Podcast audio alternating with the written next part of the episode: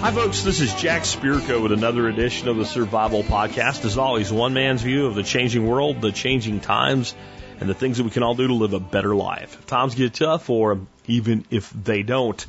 Today is episode 2509 of the Survival Podcast. It is Friday, Friday, Friday. That's right. It is time for the monster show of the week, the expert council Q&A show. Uh, once again, I had quite a few of the council members piking. I did a, uh, a, a piker tree shake and content came falling down like ripe fruit at the end of the season and tons of content came in.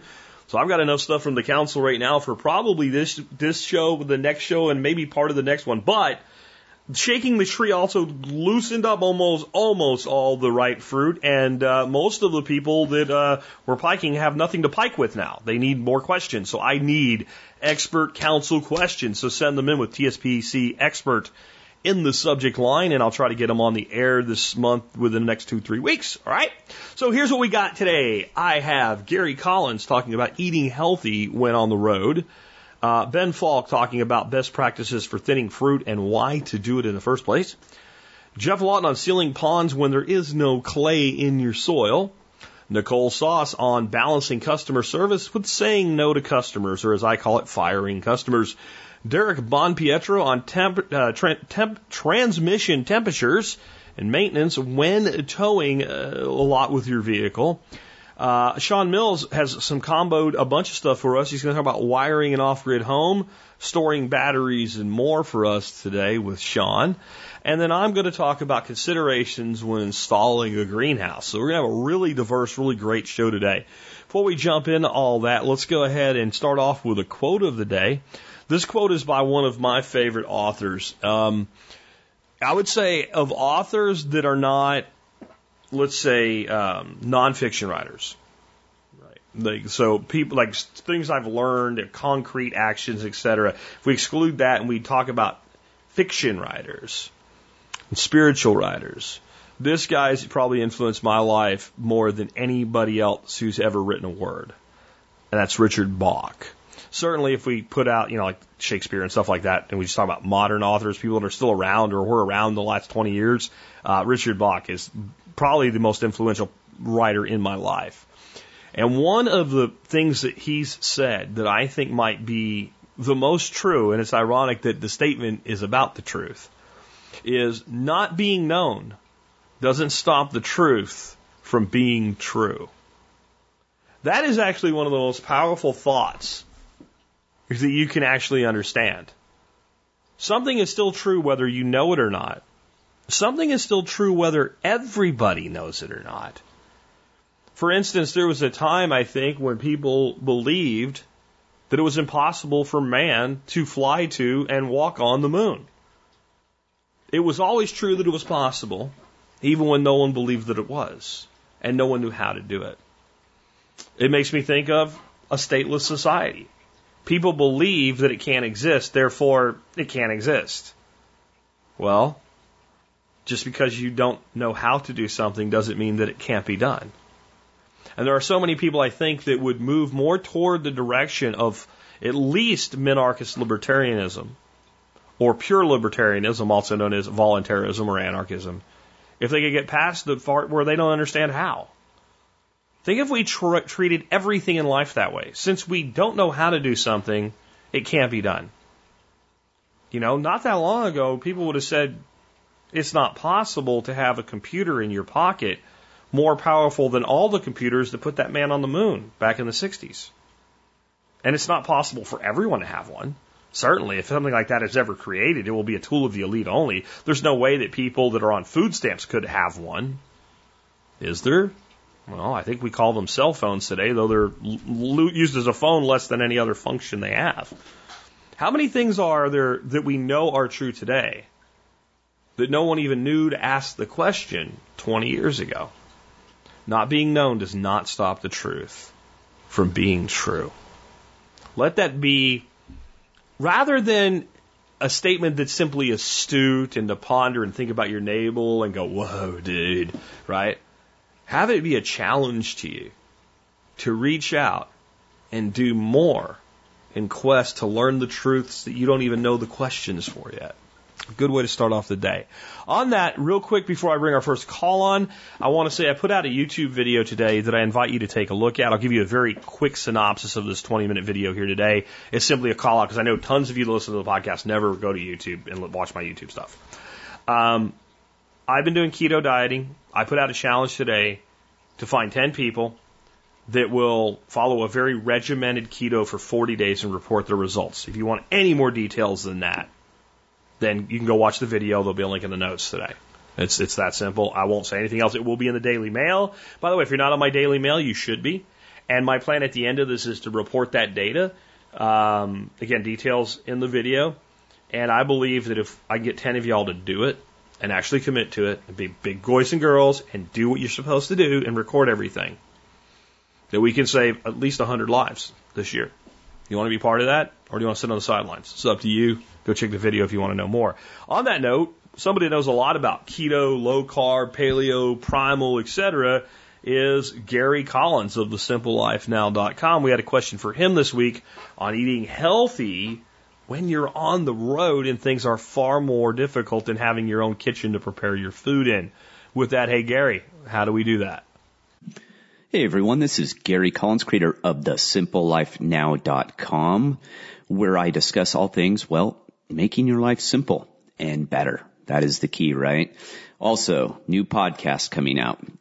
Coming out. It's out today. I almost forgot. Your Better Life. Make it simple, stupid. New podcast out. I know a lot of people have been asking for me to do a, my own podcast for years. I finally have the ability to do it. So I'm doing it. So go out there and listen to it. All right. Also, you can find it on my website. Also, the, the Simple Life Guide to Financial Freedom book is out and people are loving it. Little, uh, snafu with Amazon, but it's available in print, but not for a couple more days, depending when you get this. By the time this comes out, it's probably out. You can get it on the website, simplelifenow.com. All right. Staying paleo, low carb, keto on the road. I get asked this question a lot. Over the years, I don't know how many times I've been asked how to stay healthy on the road. I'm guessing I've been getting this one a lot recently. I'm guessing there is a meal plan or program out there that is telling people exactly what to do and autopilot mode and they're not able to think for themselves a little bit. I don't mean to be mean, but the same rules apply on the road. It's no different. If you know the why you do keto, paleo, or low carb, you will be able to make those food choices fairly simply. But I will go over this and hopefully this will kind of simplify everything. Because remember guys, I traveled on the road in the government all the time to include worldwide travel. I packed a suitcase jam full of food to take with me back in the day when I did 45 days in uh, the Middle East. So when you're on the road, first thing you do, you hit the ground. You go to a healthy grocery store that is in the area. I always look them up before I even take off. So I know on the map where my hotel is, where is a Whole Foods, Trader Joe's, Natural Grocers, a mom and pop healthy store. I find it. First thing I do, if I'm taking a cab or Uber and whatever, hey, can you stop here, run in, got my list, grab some nuts, maybe a couple apples, a banana. Don't worry, you keto people. Getting knocked out of ketosis eating a banana is not going to be the end of your life, alright? The only time you're in consistent ketosis is in the final stages of starvation, alright? No matter what these guys say, you are not, your body is not made to stay in ketosis all the time. All right. So bouncing in and out, it's natural. Um, you're just trying to do the best you can. Don't strive for perfection on the road. Do the best you can. Restaurants. Uh, they still have turkey breast, chicken breast, hamburger patties. Sometimes they have turkey patties and a salad, broccoli. I don't know, carrots. I, I'm just saying this. It's pretty basic. You ask for things on the menu that come with, uh, ask them for a la carte. So you just, I've done it hundreds of times during my life. Can I get two chicken breasts and a small salad? Well, sure, sir. I'll send that right in. Believe it or not, you can order these things. It's not forbidden. That is the best way to do it. I, I don't know why it's so difficult for most people. It's, it's ingraining positive and continuous habits.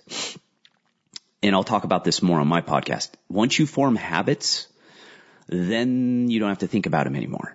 You just go on the road. I'm in autopilot when I'm on the road. I, I know exactly where to go. I know how to order my food.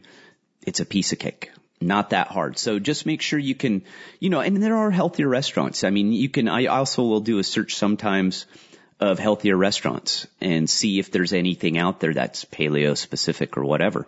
But it's very simple. Just, you know, order a protein based meal. It's not going to be perfect. Is it going to be free range chicken? Is it going to be grass fed beef? Probably not. But again, it won't kill you for the weekend. If you travel a lot though, there are some, uh, gosh, I wish I knew them off the top of my head. There are some apps out there to find healthy restaurants. Uh, at least there used to be. I used to have one, um, a couple years ago and I don't, I don't use apps that much, but just use your brain. Go get your own food. Uh, do the best you can. And hey, use some of that, uh, you know, uh, periodic fasting, intermittent fasting while you're at it. Work on that a little bit. Hope that helps guys. Again, make sure to stay in touch with me at thesimplelifenow.com forward slash freedom. Uh, that's the best way to keep in touch. Respectfully, on his comments about your body's not going to stay in ketosis, um, or not made to be able to stay in ketosis, I respectfully 100% disagree with expert council member Gary Collins. Uh, and advising someone to eat a banana during a reduction phase where you're eating keto or low carb for any reason is terrible, absolute, 100% wrong advice. Now, to be fair, if you're Gary and you're at weight and you're eating 50 to 100 carbs a day on average, you're in a carbohydrate restricted diet and you're not staying in ketosis, okay? There are two different worlds we're talking about here. They are totally different. If you are under 20 carbs a day, your body will stay in some level of ketosis pretty much con- consistently. And your body doesn't only go into ketosis or only stay in ketosis in the final stages of starvation. That is also not a thing. That is not how that works at all. The end. I am sorry. Uh, overall, the advice is good. And I am not one for being a purist when you're traveling. So, to give you a quick example of advice that I gave somebody asking this question recently, someone said to me, Well, how do I do this on the road? And I'm like, Well, go to a place where you can get a steak and a salad bar. And that's really simple, but get a big steak. Now, it probably won't be grass fed, super healthy, whatever, and maybe they'll use some crappy oils or something, but you know, you'll stay in the, the realm of where you need to be. Get, get, get, you know, say no potato, double vegetables, and get a big salad and eat your, you know, two to four to five cups of greens and cut your steak in half. And then you have half a steak and eat your vegetables. Then ask for two to go boxes to keep things separated so your heat doesn't mess up your salad and fill up one to go box with extra salad and put your steak in the other one. Now you have tomorrow's lunch. Now you have tomorrow's lunch. Take it back to your hotel room. If you have a refrigerator, put it in there. If not, it'll keep overnight, especially keeping the warm from the cold. All right? Throw some cheese in there, whatever, from the salad bar. And the next day, slice your steak, put it on top of your salad, use some olive oil or something like that. Good to go. You just had two meals for one. And you're going to stay keto with that. And again, Gary's comments on keto. Um, Gary comes from a different place. Next up, let's say that you're trying to seal a pond. Gary, Gary works with. So I know Gary comes from a you scrape out the cl- the soil with the most part of it clay in it and put it off to the side while you're doing your pond, and then you Um, line the pond with the clay-like soil and pack it down by driving the excavator back and forth. Just- what could be easier? wrong. Well, what if you don't have enough clay or Take any clay? This one on thinning Are you doomed to never have a pond? By the way, Can you Uh, have a pond without bringing in a rubber liner? Is it even at the end possible? well. Well, let's find again, out from a guy that knows a keep trying to little bit about earthworks and building ponds. Probably the top permaculturist in the world right now, is Geoff quite restrictive, and they will end up in great shape. Some people will not be able to go that high. Their maintenance level is going to be more like 70 or 50. If you are at 50 to 70 carbohydrates a day, and you also train with significant athletic activity, you will be in ketosis after that activity, even at 70 carbohydrates a day. You're just not going to stay there. Ketosis is simply burning fat and converting fat into ketones for fuel. And anytime you go in and grab body fat and use your body fat, ketosis is happening. It can't happen without it. All right? So he's not wrong, he's just wrong. all right? Anyway, uh, let's take another one. This one on thinning fruit. Hey, Jack and all. Ben Falk with Whole Systems Design. Um, for thinning fruit, you want to do it early in the year so the energy of the whole season can go into um, making an- the fruits that the amount of fruits that the tree can actually bear um, and ripen and be able to to to bring to uh, full term, if you will. So, you know, many trees will put on will set more fruit than they can actually bear and then fully so they'll only have small fruits. As it sounds like you're witnessing we have that going on with some asian pears this year. Often that happens with peaches and many many plants can do that.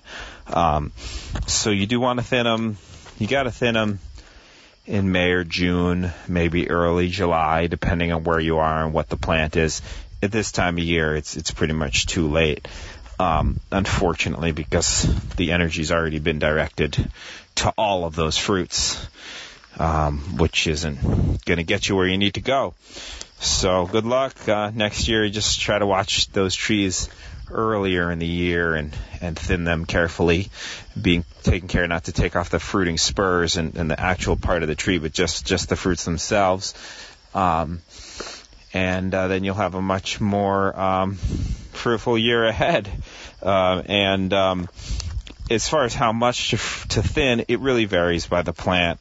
Um, just just Google around as to what, um, or more so DuckDuckGo around as to what what uh, the amount is per per tree. But um, they do vary. Sometimes it's taking off half of all the fruits or two thirds, and sometimes it's just a little bit. Um, good luck. Thanks. Next up, let's say that you're trying to seal a pond. So I know you scrape out the the soil with the most clay in it and put it off to the side while you're doing your pond, and then you line the pond with the clay-like soil and pack it down by driving the excavator back and forth. What could be easier? Well, what if you don't have enough clay or any clay? Are you doomed to never have a pond? Can you have a pond without bringing in a rubber liner? Is it even possible?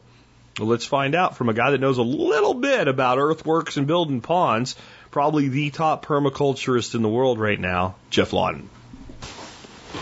Hi, this is Geoff Lawton here, coming to you from Australia.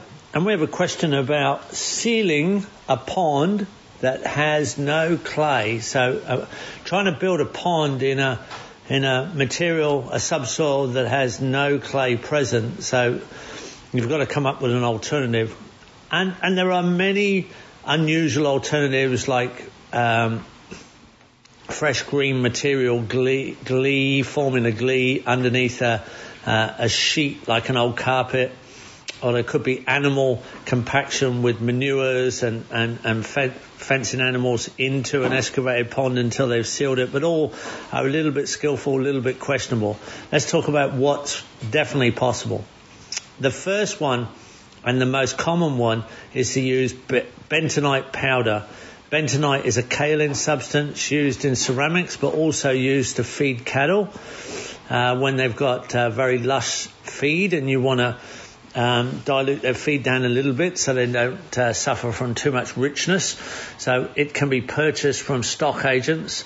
Um, you can get granulated bentonite to put into water um, that you hope will snag up the leaks. But if you usually you're going to uh, use powdered bentonite in a scenario where uh, you know that the, the the dam doesn't hold water or the pond won't hold water because there's no clay present, or um, you've already tried and it's already leaked down.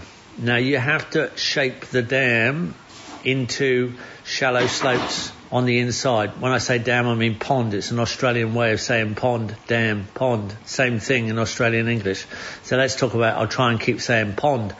So yeah, you slope the pond inside slopes to 30 degrees. You, you can't have it too steep um, because bentonite will slip off when it when it jellifies or it might slip inside the pond. You might get a subsidence. So you need 30 degrees. You taper off your pond.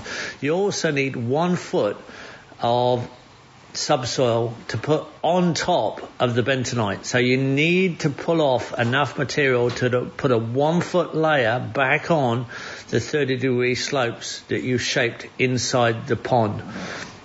So you pile that up and then you spread bentonite at, a, at roughly two pounds a square yard, which is roughly one kilo per square meter. But let's talk in imperial American measurement. Two pounds for one square yard of powdered bentonite over the whole surface. So it, it, it's white by the time you finish that. Then you bring on the one foot of subsoil and roll it on. So you sandwich the bentonite in between. And then, if possible, you fill the pond up from, with water from somewhere else, nice and steady. Don't cause any erosion. Make sure that the water coming in isn't just boring a hole through the one foot of, of introduced and compacted and rolled down subsoil you've got over your bentonite sandwich. The bentonite will swell up. It'll form a, uh, uh, a waterproof layer, and there you go. You'll have a sealed pond. That's one way of doing it. Now there are new products. They're polymers, and they don't need any extra excavation. You don't need to reshape your pond profiles, but you do have to fill the pond up. So it has to be full and it has to be leaking down. So you've got to fill your pond up and make sure it is leaking down before you introduce the polymer you also have to introduce the polymer. It's a powder, but it, it, it becomes like snowflakes in the water and sinks to the bottom. You have to introduce it very carefully in very even amounts across the surface. And the, and the people who sell the polymer will give you exact instructions. It has to be introduced onto the surface of the pond as it's drawing down on a day with no wind and no rain. And there has been some great success with these polymers. Um, so they'll go down into the water, they'll draw down into the leak, and they'll snag it up. You usually get two different types of polymer. Um, in Australia, there's one called seep, which slots, that, that, that seals a, a, general seeping dam, and there's one called plug, where you've got a serious leak in one place and they'll plug it up. So quite cheap because you don't have to reshape your pond. Polymers seem to be fine, and then we're having some good success with them. Bentonite more traditional, but it does take some reshaping and reworking and careful application and then careful relayering of the one foot of subsoil on the top and rolling down and ideally you fill after that and you more or less always get a seal if you do it right. Both these products I recommend and we're getting some great results. There you go. All right, um, just my little addition there. He didn't really go deep into it, but the Gley method was used in, just extensively in Europe for uh, fish farming for thousands of years. It kind of went away, but um, you can look up more about how to do it. But the basics of it would be that you are going to um, create, much like you said with bentonite, you need a shallow wall. You can't have a steep walled pond. You have to have 30 degrees or less, and you can make a big depression with sufficient catchment. And then you're going to put down, you know, you're, you're going to want to reserve topsoil so you have something good that stuff will grow in. And then you're going to want to put down a layer of manure. Okay? And then you're going to seed it with something that grows really fast and makes a large green biomass. And once that green biomass is up, you're going to roll it flat and that could be done with something like a roller, like for rolling greens at a golf course, honestly, because you're not going to make a massive pond like this. This is a small pond. Then to put down a, another layer of manure, a thicker layer of manure. And then you're going to, you know, you're going to want something like an excavator or something to compact that manure. So you're, you're not cutting the green material. You're putting it down in a, a thick layer, and you're going to put it into an anaerobic state, and it's going to turn to like a gel and it's going to bind up with the manure and it'll seal. And this can last a long time or a mid tier time. And at some point, you probably will have to do it again. You can then go in and excavate out the pond, and you have great material. Uh, for fertilizer, it needs to be spread rather thin and wide and left to sit for a while because it will be very anaerobic and it will need to go aerobic to be used. It could go right back in and be reused as a layer to plant into uh, or it could be used somewhere else. But then we're going to need to plant, and it, so this is something that would require at some frequency, and I'm not exactly sure on the timeline there. But a lot of these systems they found in like where Crimea is today and places like that, uh, in the past were run in like three ponds. And one would be in a growth, one would have baby fish, and one would have big fish, and they would rotate almost every season. They would do that. Um, so you know that is a lot more of a high maintenance system, which is why, you know, if you can find someone to deliver it, bentonite is permanent if you do it right. Uh, next up, we have a question on how to balance giving great customer service with telling some customers to go screw because they're just not worth your time. I can't think of a better person to talk about that than one of my favorite people out there, Nicole Sauce. Hey guys, Nicole Sauce here with a question from Barbecue Homesteader over on the MeWe chat. This one came across on MeWe Monday when Jack was over there asking for expert counsel segment questions. This is what barbecue wants to know. How do you balance giving amazing customer service but not letting them run your life? Especially in the construction or project based business. Barbecue, this is a great question, and there's not really an easy answer except for this. You control you. The only person that you control is you. And that's all you can control, right? So you need to evaluate how your behavior impacts your customer relationships. It's almost like having a relationship with a spouse. If you enable bad behavior, more bad behavior happens. If you enable good behavior, more good behavior happens, but you cannot change how they act. You can only change how you act. And I like to, you know, like good customer service. What does that mean? To me, it means somebody who's responsive to requests from the customer. Somebody who does clear communication that's positive and with clear boundaries. And when I think about construction or project based businesses, that's a place where you have an opportunity to get all things in writing or as many things in writing as you can in your work order so that you don't have gray areas on deliverables. Because what happens, I think what happens, you know, aside from being like you are incompetent and screw up and can't make it better, right?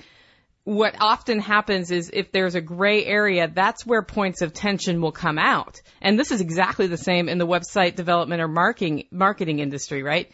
You, if you don't have clear expectations, your customer thinks one thing, you think another thing. I, I worked on a huge website about this time last year and I think I averaged about 10 bucks an hour at the end of it all, in part because we didn't set clear enough boundaries coming into that.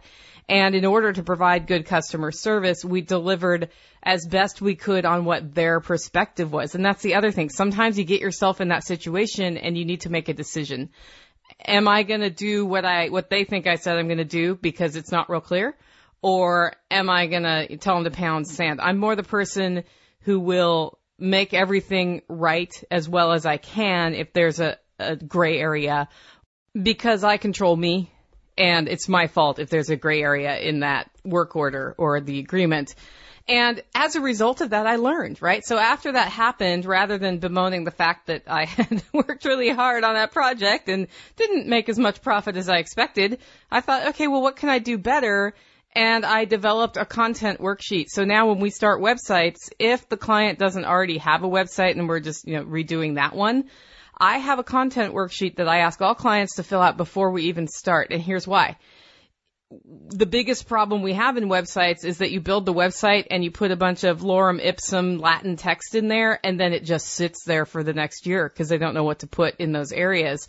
If instead we start with their content, A, I can better tap into their brand story and the site ends up better. And B, we have everything we need for them to have a site that's almost all the way done They're happier that way. I'm happier that way. And the ones who never fill out the content spreadsheet or the content worksheet, well, they don't end up with a website. And that's okay. That means they weren't ready.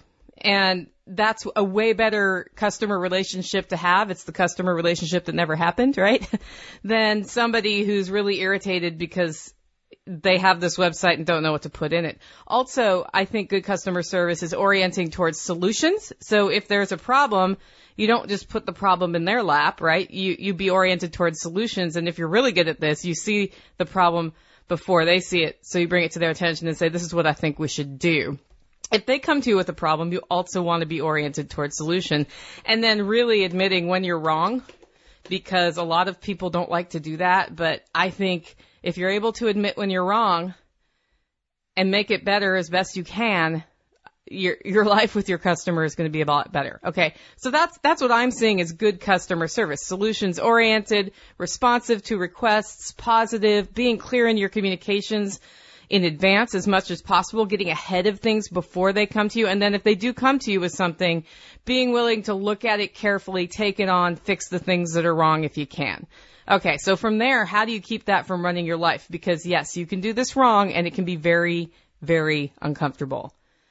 Barbecue. The first thing is evaluate the kind of customer you have versus the kind of customer you want to have. Your customer is not the enemy. And if you have a customer who is the enemy, you need to take a really close look at that. That's often the customer that's your biggest customer and they know it and they're using that power, right? And that's not healthy. So, you know, having a variety of customers helps mitigate that, but also if you're viewing that customer as the enemy every time you go in, that attitude spills over. And then again, you can only change you, right? So what you want to do is say, okay, how can I change this dynamic? Clear communication, good work orders, positive attitude, solutions oriented approach. That work order with the boundaries is what's keeping you from having to work, you know, in the middle of the night, by the way, if that's what the issue is. And if you just have one of those customers who isn't working out and they really are the enemy and you're investing a whole bunch of time in that and at the end of the day, because you're doing that, you're not getting more of the kind of customers you want to have, it might be time to finish that project and fire that customer. Because what I've found is when I develop the kind of customer relationships with the kind of people who are awesome, like I just finished redoing a dude's website for this large content oriented business. And he's one of the best people I've ever worked with. Like I'd ask for something and he'd respond the same day and he'd give me feedback. And when he didn't like something, he'd be like, no, I don't like how that looks, but how about this? Like we got it done and we got a really big job done that had a huge risk of having the website down for a little while because there were some server issues, but we made it through. That didn't happen. I had everything I needed. I would work for that guy in a hot minute anytime. And I think he would work with me as well. So think about that. That's the kind of customer I want to have. When I finished that project, by the way, I wrote down everything about his characteristics that worked because that's the customer I want. And if I focus on that, rather than supporting the wrong kind of customer, my life is much better. And then, yeah, don't let your customers run your life, but realize they're paying for something, right? Again, customer is not the enemy. And when something goes wrong, you got to deal with it. I got, this was awesome. I got a text message from somebody who subscribes to my coffee and we've been moving our medium roast to a more true medium because it's a little on the dark side at Hollow Roast Coffee. It's a darker medium, so to speak and her husband drinks coffee and he has loved my coffee for like a year and this month I went true medium on the roast and he didn't like it. And rather than never buying coffee from me again, she said, Hey, just wanted you to know he didn't really like that one. Can we change the bean for next month? Okay, so she wasn't even asking for a replacement coffee or anything. She was just like, maybe it's the bean. Well, that day I shipped her a medium plus roasted coffee of the same bean plus the coffee she said she wanted to try because that customer is important to me and that's good customer service. And I am honored that a customer told me a problem rather than just disappeared for no reason and didn't tell me why, right? So don't let customer, customers realize, uh, run your life, but do realize they're paying you for something and sometimes you just need to go above and beyond. Thanks for the question, BBQ. Keep them coming. I can take question guides on food preservation, cooking, not chefing, websites, marketing, side hustles, and more. Just send them over to Jack with TSPC expert in the subject line. Also, if you're interested in learning more about me, check out my podcast at livingfreeintennessee.com. Okay, guys, go out, make it a great week. Good stuff from Nicole. Next up, I have a question about towing and transmissions for Derek Bon Pietro. Hey TSP listeners, this is Derek from Affordable DC Generators. I've got one from Chris in Cincinnati. What temperature should an automatic transmission be when towing? Background. I was recently towing a trailer with my 2011 Chevy Tahoe and it had a transmission temp sensor. The temperature was around 214 degrees, but did get up to 230 a few times. I was wondering what temperature should it be and when would you pull off and let the transmission cool down? Are there any other temperatures that would you want to watch while towing? What is the best way to cool your car down if it starts to overheat? Well, Chris, that's a great question. I'm sure anybody that has a truck and uses it for any kind of heavy duty hauling uh, is going to question whether or not their transmission is having a good life while out on the road. So let's dig into it. The first thing to understand with automatic transmissions is that the fluid is the lifeblood. The fluid is what connects all the components and actually changes the gears and also lubricates inside the transmission. So without good fluid, you literally do not have a connection between the engine and the drive wheels. We want to treat that fluid really well. The biggest thing that's going to damage fluid, aside from, you know, uh, moisture damage or leaks or anything like that, or, or you know, dirt contamination is going to be heat. Heat is the number one killer of ATF. In general, we want to keep that transmission just about where you were at, 230 degrees or below. Now, the cooler, the better. And we don't want to run cold, so to speak, but we want to stay somewhere around like the 180, 190 range, ideally. That's going to give your transmission fluid a really long service life and it's going to keep it from getting burnt up. Obviously, the hotter it runs, the less life it's going to have, and it's going to damage components like the clutches and the brakes that are inside of that transmission housing. Now, what happens when you go above 230 degrees is that you start to do damage to the rubbers. There's a lot of O-rings and seals in that transmission and the clutches and brakes, and they'll start to get hard cause leaks. And then once you start creeping up to the 240, 250 range, you get into possibly slipping clutches and damage where the transmission is no longer delivering power, it's slipping, and then that in turn creates even more heat inside the fluid. Now, once you get past into the 290, 300 degree range, your fluid is pretty much toast. You've, I would almost consider burning that transmission up at that point and creating some serious, serious long-term damage. Another very important thing to understand about ATF is that you only get one shot at that. So what I mean is that once you heat that fluid up to a certain point, past the 220, 230 range, you take its life expectancy away and you start literally cutting it in half for every 10, 20 degrees you go up. So if you started with fluid that's good for 100,000 and you went up like another 20 degrees, guess what? Now it's good for 50,000. And then if you went up another 20 degrees, you might be good for only like 25,000 miles. And you could cause long-term damage. So it's really a direct correlation of how bad you heated that fluid up and the life expectancy of the fluid. So it's a one shot deal. If you overheat the thing and burn that fluid, you really got to get in there and change it. And so what I would recommend doing is a drain and fill. You would drop the pan, change the filter out if it has a, a cotton mesh filter instead of a screen, and then put the pan back on with a new gasket, refill it, new fluid, and run it. And it's kind of one of those fingers crossed that you didn't do any permanent damage. Now at 230 degrees where you were approaching a few times, really no long-term damage there. I wouldn't be so concerned with 230. Uh, the cooler, the better, and there's some things you can do like add an inline cooler to that transmission fluid circuit to keep the fluid temps down.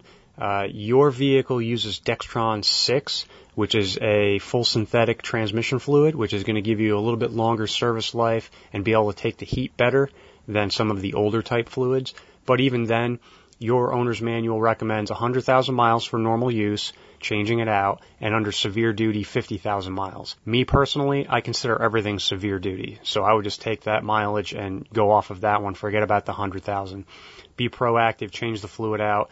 Yeah, you're going to spend probably at least six or eight dollars, if not more, because you really got to use the factory GM fluid. These transmissions are very touchy with their fluid types, so yours calls for Dexron 6. Get down to that GM dealer or go online and get the genuine GM fluid. Now, you also asked about what other things you should be looking at while towing. Really, temperatures are going to be the biggest ones. And if you have a diesel engine, you want to be looking at the boost. And if you want to go the extra distance and put an exhaust temperature probe into the manifold, looking at the EGTs as well. Temperatures are always critical, especially on long, heavy hauls that are going uphill. They can tend to creep up. Now, the factory gauges are pretty dumb meaning that they're very vague in their readings. They don't give you a definite answer. You almost could be doing a little bit of damage with heat before the gauge actually reads that it's in the red. So I would recommend maybe getting a tool that you plug into the OBD2 port underneath the dash. You can get an app on your phone, look at those gauges.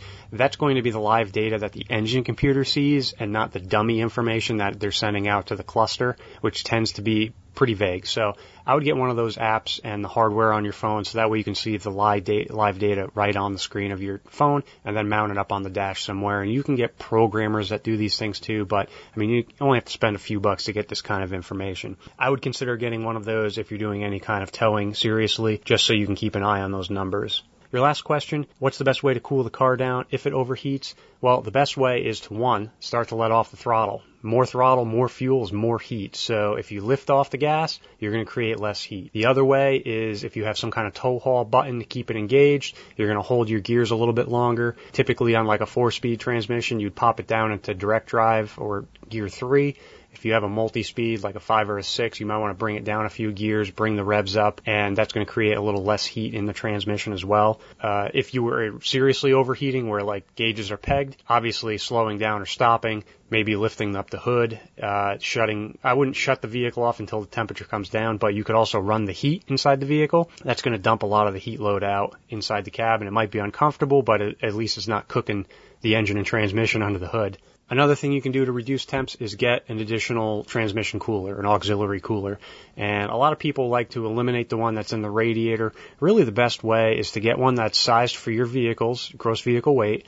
You're going to put this in front of everything on the radiator. I would recommend instead of using the little zip ties that come with it to make some brackets, definitely a little bit more rugged, but you're going to want to bring the fluid out of the transmission into the auxiliary cooler first that dumps a lot of the heat and then from there to the cooler that's in the radiator and then back into the transmission. So what that does is no matter how much heat's in the transmission, the fluid that goes to the transmission is going to be at the engine operating temperature, which is where you want it to be. You don't want to overcool the transmission, believe it or not. That's the circuit that you want to have. Always pay attention to the lines. You can Google which one's the input and the output on the transmission. And so that way we're teeing into the correct ones. We always want to fill the coolers from the bottom up. We don't want to fill from the top down. Just keep that in mind if you're going to plumb one of these in. So I hope that answered all your questions. Keep that transmission alive. Keep it running cool with any type of vehicle with an auto trans. Make sure that fluid's in good condition. Give you a good service life out of that transmission on affordabledcgenerators.com. I've got a link to my YouTube channel. Check those out. I've got a three part series on building your power box with all those electronic goodies and battery backup so that way you've got some 12 volt power and some AC power for any kind of power outages or remote operations where there is no utility available or maybe you just want to be prepared for that utility breakdown. So check that out. I've got a full build on there and some testing. It's great do it yourself cheap stuff that gives you great reliability. So go take a look at that YouTube channel. Thanks guys. All right, guys, next up, Sean Mills is combining a few questions here into one, does a really good job, but we're going to talk about things like uh, wiring for your off grid home. We're going to talk about battery storage and some other stuff. Sean, take it away. Hey TSP, this is Sean Mills with hackmysolar.com, and today I've got a couple questions, uh, both of them coming out of Tennessee for the Expert Council. So, First one, this is from Tactical Redneck. Uh, or Tactical says, Hey Jack, I have a question for Sean Mills. This is what I hope is a simple question with a simple answer. If I'm wiring an off-grid cabin that might eventually be on-grid, would you wire it the same way as a normal house, aka the same Romex, breaker panel, etc.? Also, what special things would you wire in, like a generator or an, or an emergency generator? All right, tactical. Uh, yes, I would wire it just like a normal house, 100% to code. I would use junction boxes, Romex, the whole nine yards, everything. It would be so that an electrical inspector could come in and it would pass inspection. Uh, I would do this because if for when you ever decide to get the house on the grid, uh, or and this could you know this could easily come into play for a lot of people that are listening to this answer, if you decided to sell the place and move somewhere else, and a future buyer wanted to uh, wire it to the grid, you would want everything to be up to speed. You wouldn't want to have to do a whole lot of extra work either to get yourself on the grid or to get the house so that it was uh, it was able to be purchased. Um, now, uh, if if you wire it that way, if you wire it to code, then essentially the wires that would normally go out to your meter, instead they're just going to go to your inverter. Okay, uh, if you follow my advice and use an inverter charger, uh, then you can cre- run a generator right to your inverter and it will run the house. You could have the generator outside and run a cord into uh, the inverter, for example, and, and it's going to run the whole house just like if you're running off of a battery bank. And it's going to use the extra power that the generator can take uh, or can give out rather, and it's going to put that into the batteries and recharge your batteries. So that's absolutely the way that I would go. I wouldn't wire it for a transfer switch for a future emergency generator. Uh, because when you go grid tied, you're already going to have people working right there, and you can just have it done then if it's important to you. Or you could just use the new uh, GenerLink meter mounted transfer switch. And so this is just a ring that goes in between your meter base and the meter itself. You can plug a generator right to that and you can it, it acts as a transfer switch. It turns off anything that would go out to the grid, and it takes your generator power and it puts that right into your breaker box. So then you can take and just turn off any breakers in the breaker box that go to non-critical circuits while you're running off of a generator. So hope that answers your question. Uh, next question. This is from David at Cider Hollow Farm. Uh, would you recommend storing some rechargeable batteries for the long-term storage? If so, how would you store them? Uh, I'm wondering if I should store some extra rechargeable batteries. Most slash all of my batteries are rechargeable. Uh, knowing they're only good for a certain amount of time, charge, use, etc., uh, I'm thinking about adding some backups for when they wear out. Would you get backups and uh, how would you store them? Or would you designate the funds for the batteries and just hope that you can get more when you eventually need them? Uh, David, I don't have a problem with storing rechargeable batteries. You just have to make sure you're doing it the right way. Uh, if you don't store them properly, then you're just wasting your money. Uh, number one, you have to keep them in a cool, dry place. Uh, you know, you I think 86 degrees they say is like the maximum uh, and you really want it closer to 70 degrees when you're storing. So you don't want them to get too cold. You don't want them to get too hot. Uh, you especially don't want them to get too hot. Um, if they're lithium rechargeable batteries, um, then you know you store them at about 50% depth of discharge, and then you monitor them. You want to keep them right in that 30 to 50 degree uh, range. If they get down to 30, charge them back up to 50 and let them sit. Uh, nickel cadmium and nickel metal hydride batteries can be stored either charged or discharged. Uh, but again, temperature is the big factor here. You got to keep them cool and dry. Uh, most people don't treat batteries right, and and I don't either. I'm not, you know, this isn't me judging. Uh, I can't tell you how many tools, tool batteries I've had to replace uh, because I didn't store them properly.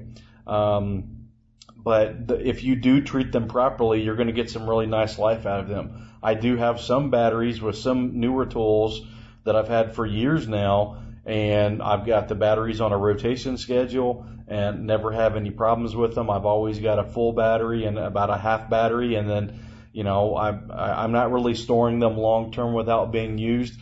But if I were, um, they've got a little light on the front of them that kind of gives me an idea of what uh, depth of discharge they are, and so uh, based on the type of battery they are, if they're lithium ion uh, or if they're if they're lithium rechargeable batteries, then I'm going to charge them at about 50%, and so uh, and then store them. So that's the biggest key there. Look at the the requirements for the specific type of rechargeable battery you have. follow those requirements, be diligent about them, and you'll have batteries that last for a long time. I mean, I think uh, for a lot of these rechargeable batteries, the actual shelf life is 10 years. So, um, you know, if you treat them the right way, store them the right way, then you won't have any problems. Uh, well, that's going to be it for me today, guys. Uh, I hope that uh, that was clear enough on, on, those answers. If you've got any more questions, get them into Jack, uh, Jack at the survivalpodcast.com. He will get them to me, and I'll get them answered. Thanks, everyone. Have a great one. All right. Next up, I got something really cool. How about a learning project you can be part of and understanding some really cool stuff that's already going on within the TSP community? It's just really awesome. Uh, and here he is, the man himself, Stephen Harris, on that very subject. Hi, this is Steve Harris, and how would you like to do something fun?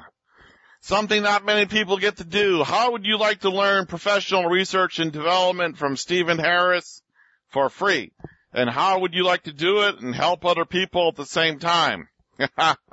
listen along. This has got some good stuff for you.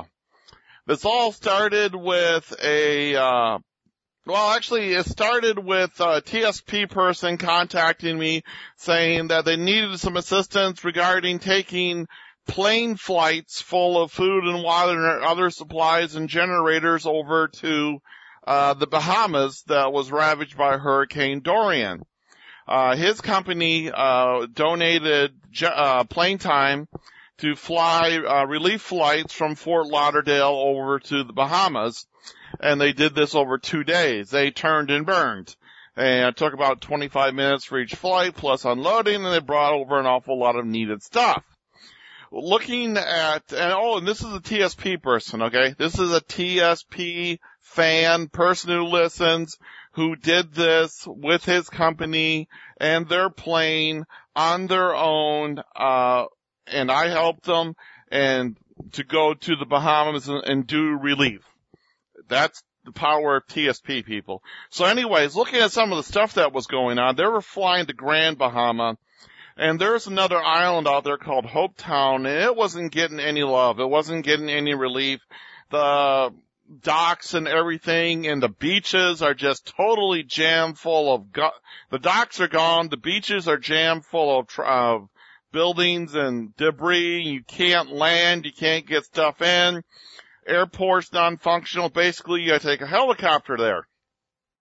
Well i was looking at some of the stuff from some things i've done in my past and I was like hey why can't we you know kick out loads of uh, relief supplies, you know, by the 5, 10, 20, and 40 pounds with a parachute. It's like what we need is a one-time use parachute that will land 40 pounds max of material on the ground at 20 feet per second, which is the equivalent of a four foot drop. It doesn't have to, to land softly, it just doesn't have to hit a terminal velocity and go funk. So this started a little bit of a posting on Facebook, uh, TSP Facebook forum called I ain't got time to bleed because I'm doing a lot of things and I don't have time to do, to do this research and development. I know how to do this research and development. I've been doing research and development all my entire life, my entire 30 year career. So I go, let's turn this into a TSP Facebook community project. Let's let everyone participate from the community in doing this research and development and I'll guide it. I'll mentor, I'll guide, I'll instruct and everyone around the United States can do this because after all, we gotta drop things with a parachute from height. So some of you are near some bridges that where they do base jumping and other people have people they know at uh, fire academies and they got training towers. And other of you uh, might live near some cliffs or something like that. We gotta drop some stuff. So I put out the call on uh, Facebook with I ain't got time to bleed and got a whole bunch of response and everything else. Got some people that said, hey, I can't help physically, but I can help financially. What do you guys need? I go, oh God, thank you. That makes life a lot easier. So I made a second posting and I put out some of the things that we need, and some people stepped for, uh, forward and they bought some stuff like this little flight computer we need. Um, and uh, it tells you all the information about what's being dropped and all that nice stuff. It's smaller than the size of a stick of chewing gum. Downloads to your phone. Got a uh, GoPro clone camera. We need some more, so all of you guys can video stuff. Um, Roy Ramey from West Virginia stepped up and said, "Hey, I got a team of people. We can drop stuff." I need more teams of people who can call and say, hey, we can drop stuff. And the idea is, uh, all the first posting got me in touch with some parachute experts.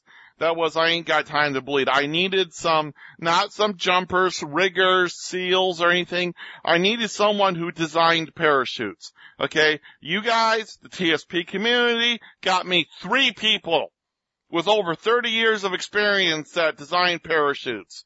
We spoke geek for about a half hour to each other, and they squared me away. Go, oh no, no, you're making it too hard. It's a lot simpler, Steve. And it ends up we can use plastic. We can use one mil, two mil, three mil, four mil plastic from Home Depot.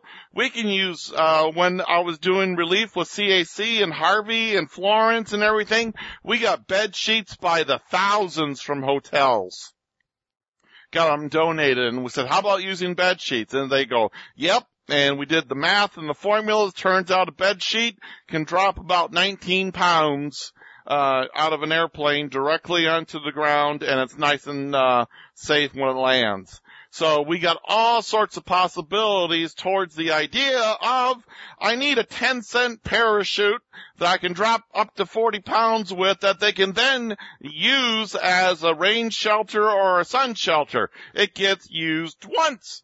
And we don't care if 5% of our loads go thump and splash because they'll pick them up and use them anyways. And besides, dropping 95% of our stuff to people who need it is a lot better than the 50% that gets stolen by the government if we go through the ports.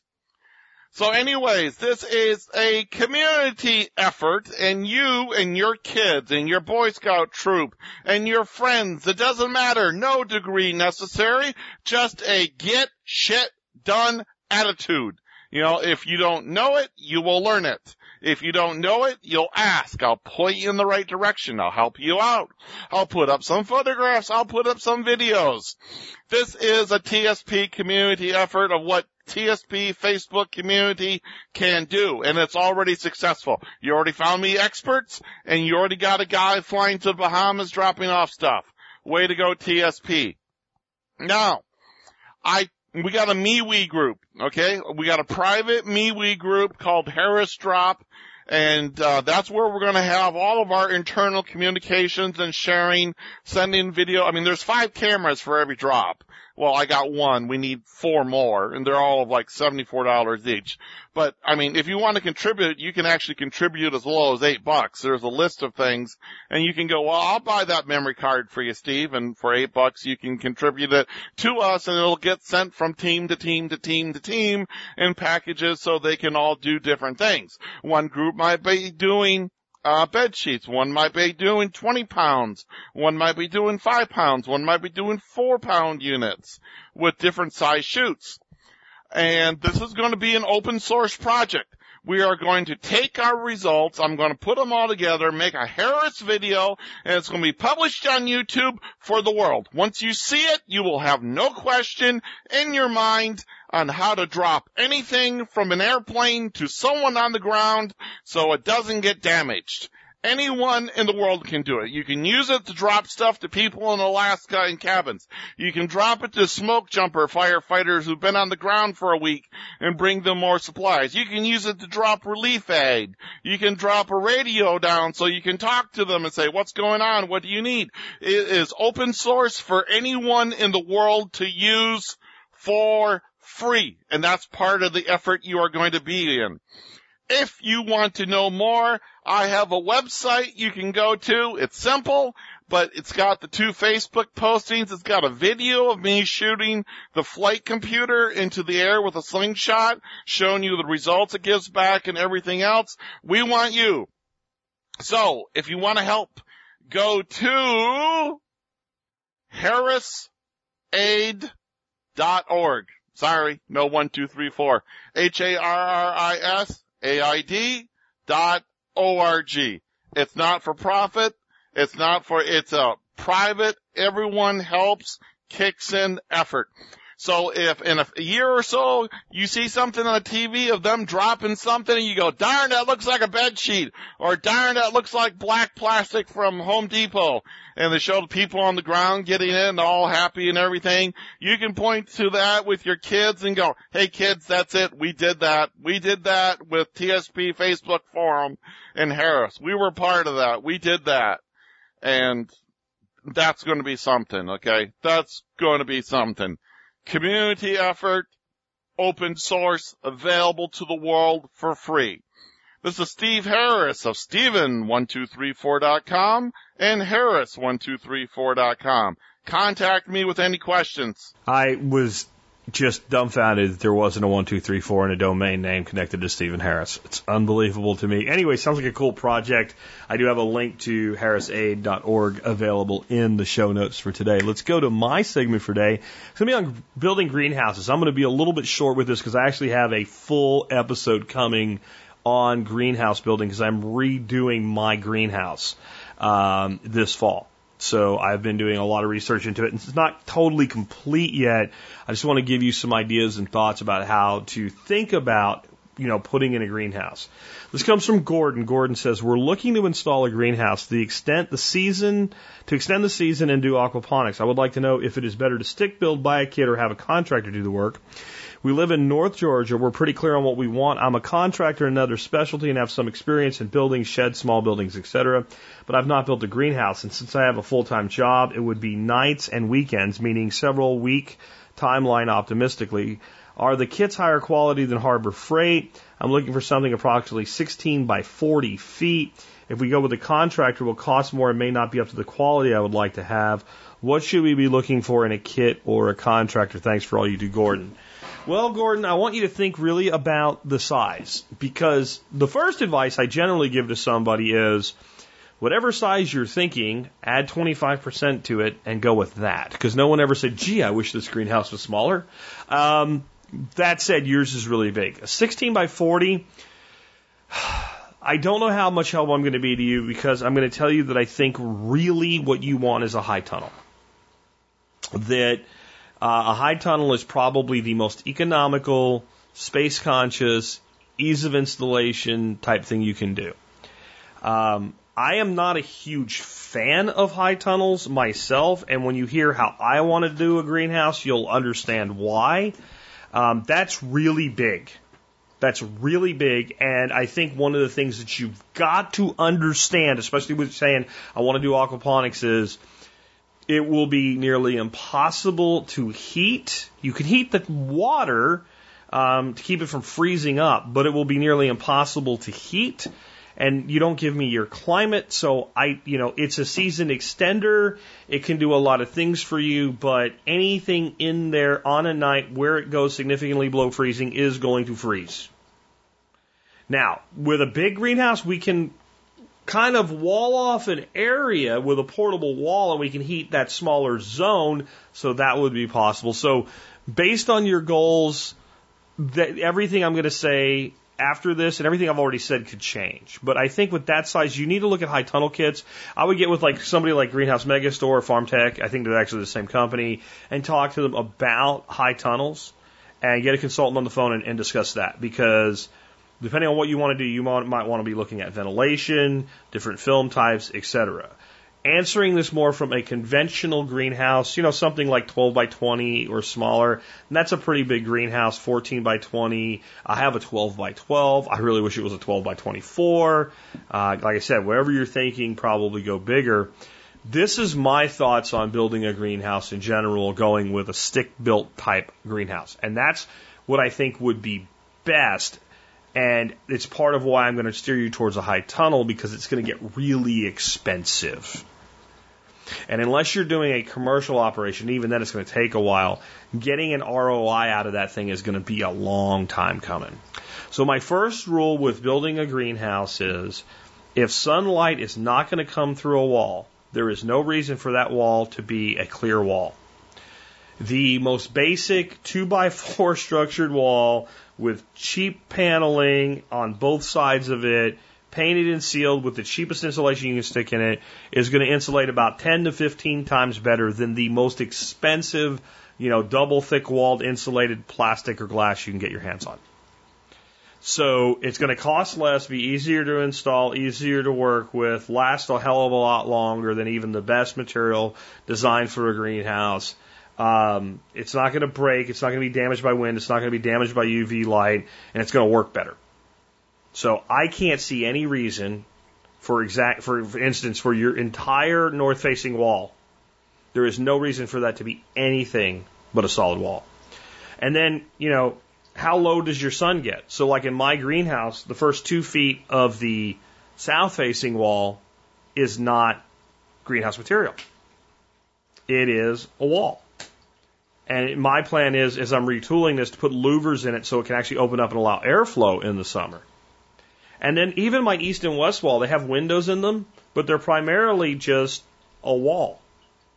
So basically, the sun gets through 80% of the south facing wall and 100% of the roof as greenhouse material.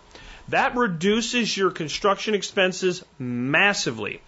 And if you're going to build stick built, it allows you, particularly Gordon, to maybe build a 16 by 20 greenhouse and just have it designed. Just think about the fact that maybe one day you want it to be twice as big.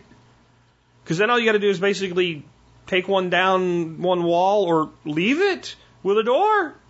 Now you have two sections, see? And build another one right next to it that actually attaches to it, so therefore now it's your original plan. So you can be sure of what you're doing because this is a major expense and a major undertaking. Okay?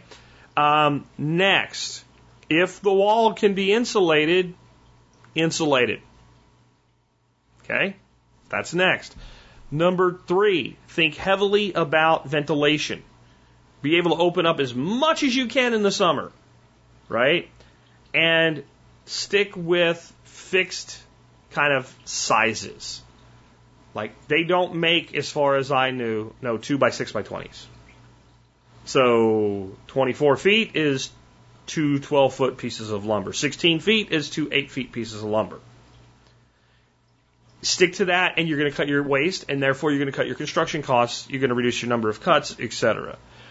Next, uh, think really hard about what you're going to use as your transparent material. With a high tunnel, you're probably limited to some sort of a film, and I'm going to talk about films in a minute, even for hard building construction. Um, but with uh, stick built, you can either do a film that I'm going to talk about, or you can do a polycarbonate panel. The Tuftex panels and things like that that are kind of like corrugated and they go like, like wavy, just don't. I used it. It sucks. It's a pain in the ass to work with. Getting it to seal right, using these foam things, it's just, it just sucks. Just don't do it. Like, just forget it even exists. Right? Don't do it. Uh, can I, I can't be any more clear than that. The point of a closed up greenhouse is for it to be closed. Having a wavy material when you're trying to put it up and abut it to a flat material is stupid. Don't do it. Yes, I know they have the trim wood. It's the same shape. Don't do it. It's stupid. I did it. I was stupid. Don't be stupid too. Okay? Don't do it. The probably the best material if you're not going to use a film is the double wall polycarbonate ultra clear panels because they do at least have that air gap in them. It's very easy to cut with a saw. It comes in standard lengths. They have things that are made to join them together. It when you attach it to a, a, a stick built structure, you you know you can crush it if you're stupid, but if you use you know um, let's say a screw gun with your torque set so that it stops and the washers and everything are designed for it just it's like putting up regular paneling. It's as easy as it gets. The downside is shipping can be expensive if you can't source it locally because it's a rigid product, and even though it's extremely lightweight, most of the time they're going to send a freaking 18 wheeler to your house to deliver it to you. Because if you're buying eight foot panels, they're sending you a nine foot package. If you're buying a 12 foot panel, they're sending, you see what I'm saying? So you, you want, if you're going to use those, you want to find them locally, somewhere around you if you can, or you can either have them local delivery uh, or go pick them up yourself because it's extremely lightweight. Um, then you you have films. If you're going to do a stick built structure and you're going to use film, I really recommend you look into a film called Solar Wrap. My problem with Solar Wrap is they want to sell multi hundred foot lengths of it for like nineteen hundred dollars. I need maybe a hundred feet of it. Maybe. I actually to do the math and figure it out, but I need 12 foot, 8 foot. Okay, that's 20 feet. I need four of those. I need 80 feet. And I'd probably buy 100 to have some waste and maybe 120 to have some waste.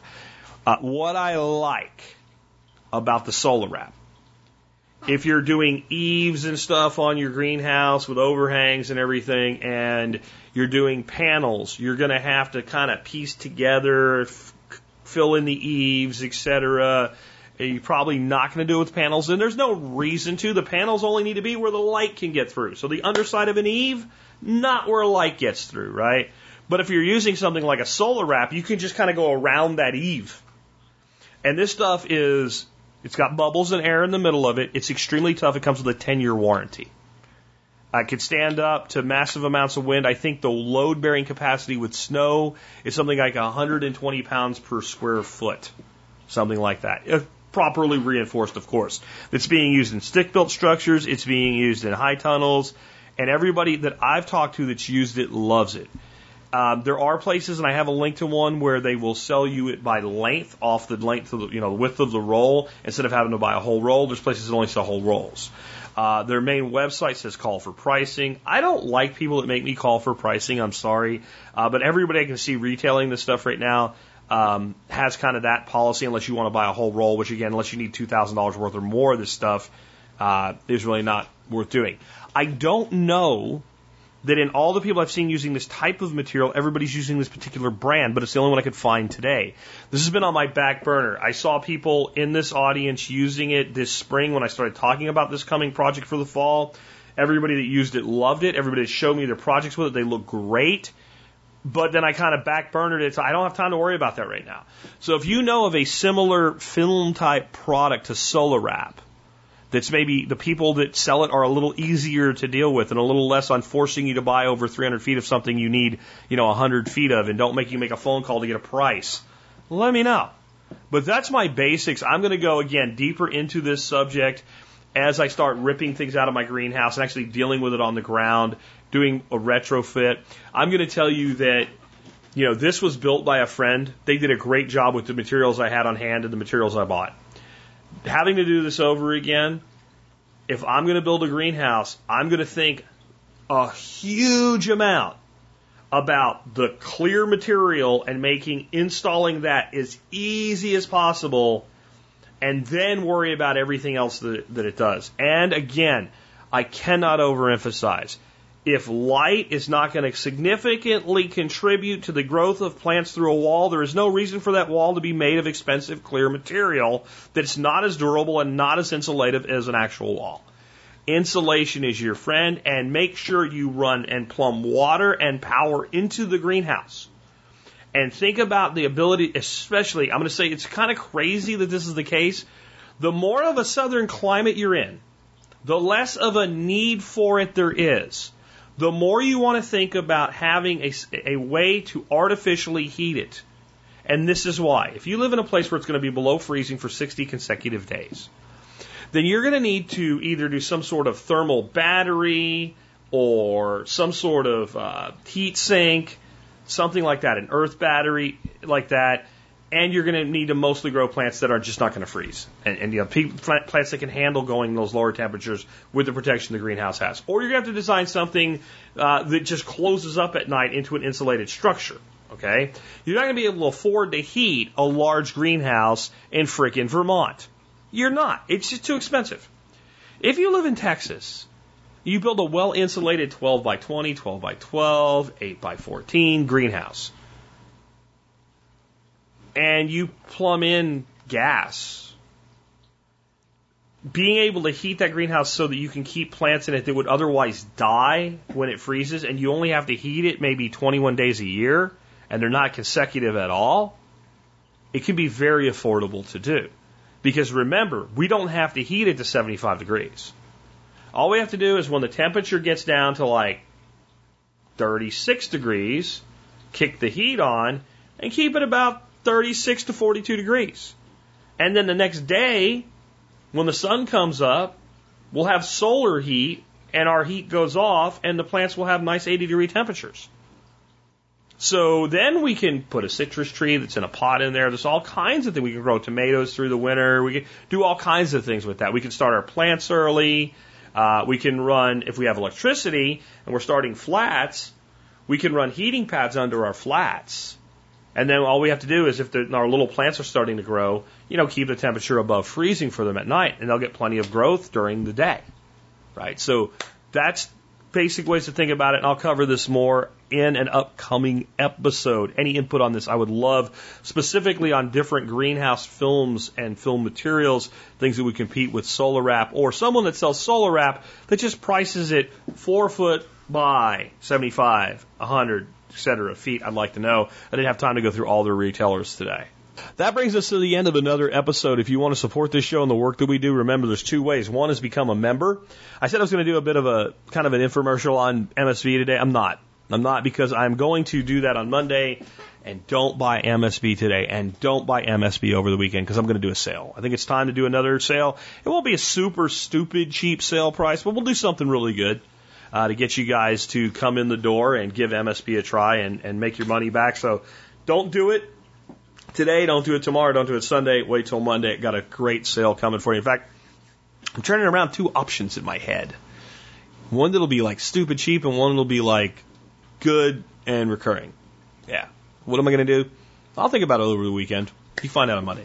The other way to help us out, just do your online shopping at tspaz.com. T-S-P-A-Z, tspaz.com. When you go to tspaz.com, you'll see everything that I've ever reviewed on Amazon. And if you start your shopping there, no matter what you buy, you will help us out. Doesn't matter what you buy. Just start there. It's that easy to help the show that you love. And you can also see all the things I've reviewed, and they're all things I use, spend my money on. If I didn't, I wouldn't recommend you do it. Today is a simple little food item. It's my favorite hot sauce. It's called Cholula. Uh, Cholula is a hot sauce I first discovered at Don Pablo's like 25 years ago when I first moved to Texas. I didn't even know when I first tried this stuff that you could get it in a store. I thought it was like the Don Pablo's brand of hot sauce because I had never seen it in a store. I never really looked for it. I was a Tabasco guy. I'm a soldier, right? I was in the army for a few years. Uh, I was on one deployment, right? MREs every day for six months.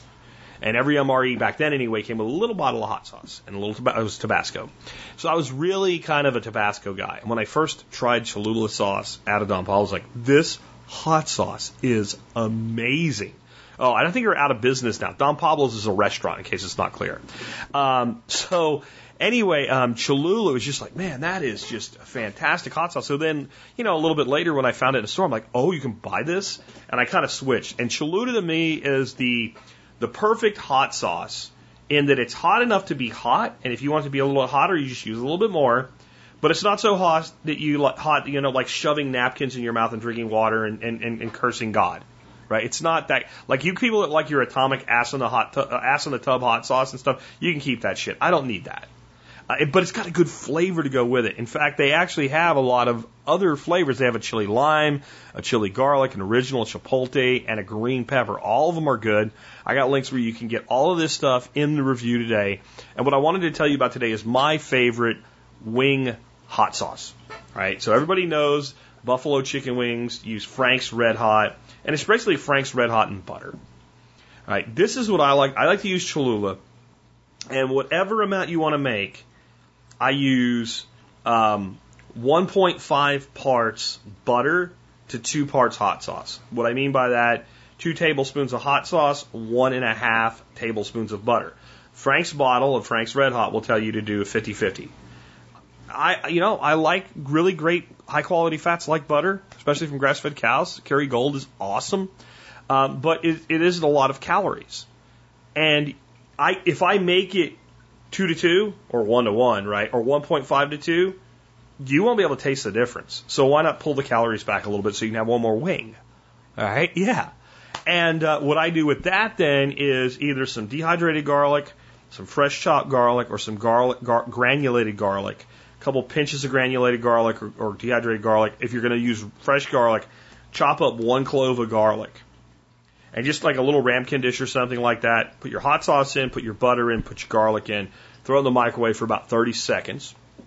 Bring it out and give it a good mix. If your butter's not fully melted, give it another 10 seconds or so and let it fully melt. And then just let it sit. Like make that, if you're not, you're going to do hot wings, make that before you even start your wings and let it sit like that. And then just warm it up in the microwave when you're ready to eat. Oh man, you you will never like if if you use Frank's Red Hot right now to make your wing sauce, just because everybody always has, you, you just won't even touch it again. And then you know the blue cheese to go with your celery sticks to go with your hot wings. Just take a tablespoon of blue cheese crumbles from actual good quality organic blue cheese crumbles that come in a thing and add it to one tablespoon of good quality mayo, like an avocado mayo, mayo like the Primal, uh, Mark's Primal stuff, is really a great mayo, and one tablespoon of sour cream. And just mix that up, give it a couple cracks of black pepper, and make it when you need it, right? It, you won't buy blue cheese dressing ever. I'm telling you, you won't. Last night I made that for my uh, keto meal, which is why I decided to run Cholula today. And what I did is I had my wings and I had my salad. And when I was done with my wings and eating my celery sticks, I still had some salad, and there was plenty of the blue cheese dressing left. I just took a spoon and just threw it on the salad.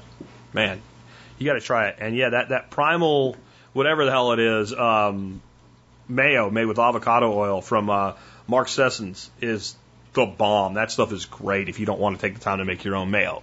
With that, we've wrapped up another episode. Let's talk about our song of the day. Because uh, I screwed up last week and I didn't realize that John Adam had sent me a new song list. He only sent me four songs for the first week. We started out the week with the song September by Daughtry and we've gone through it and we ran out. So I had to pick a song, and I was like, I want to pick a new song I haven't played before, or maybe like a really heavy, hard rock song for Friday or something. I was like, you know what? Let's just play the classic prepper song. What is the classic prepper song? It, it has nothing to do with prepping, but it has probably the most uh, famous prepper phrase, shit hit the fan in it. Warren Zevon, lawyers, guns, and money. And this is a good jam, so it's good for a Friday. It's got the shit hit the fan in it, and it's a fun song. So with that, we've wrapped up another week, and uh, just one quick statement again. I, I, in my video, I say I dare you to try keto for 40 days my way, especially if you're overweight. If you want to know more, check out the video in the show notes and let me know if you want to be part of that. With that, it's been Jack Spirko with another edition of the Survival Podcast, helping you figure out how to live that better life if times get tough or even if they don't.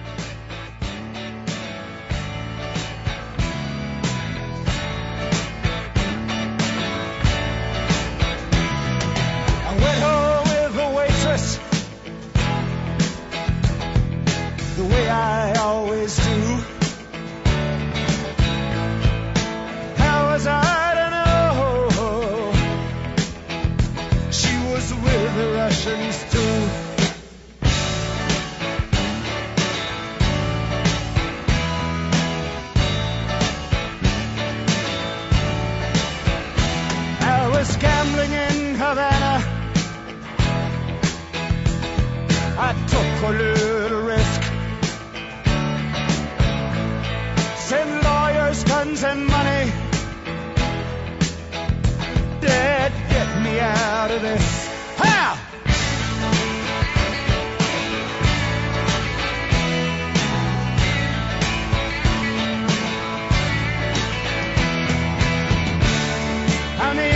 Innocent bystander. Somehow I got stuck between a rock and a hard place, and I'm down on my luck. Yes, I'm down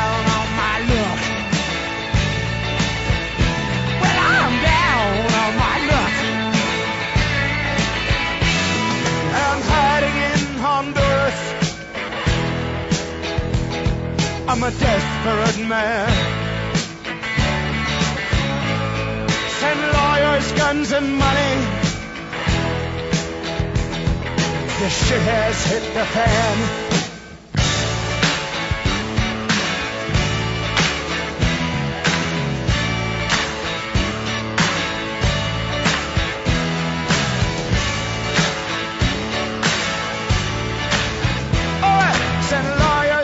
And money. Huh. Yeah. Guns. Send lawyers, guns, and money.